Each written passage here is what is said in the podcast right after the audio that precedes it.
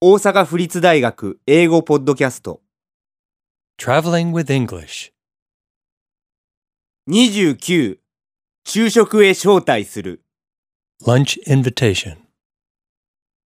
Is it possible for you to come to lunch at our house on Wednesday? With pleasure. Thank you for your invitation. Then we'll meet at your hotel at noon.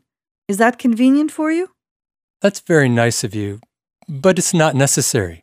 I'll take a taxi directly to your home. I think that would be the easiest way for both of us.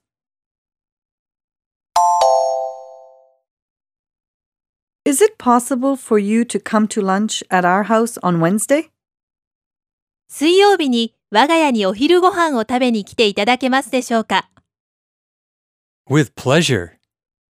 喜んで Thank you for your invitation. ご招待ありがとうございます Then we'll meet at your hotel at noon. それでは、ホテルに正午にお迎えに行きます。 Is that convenient for you? それでよろしいでしょうか That's very nice of you, but it's not necessary. ああご親切にでもわざわざそうしていただくには及びません I'll take a taxi directly to your home. タクシーで直接お宅に伺います I think that would be the easiest way for both of us. 私たち両方にとってその方が簡単でしょう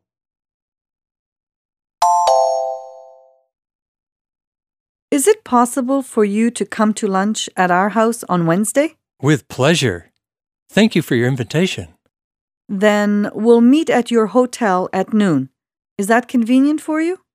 That's very nice of you, but it's not necessary.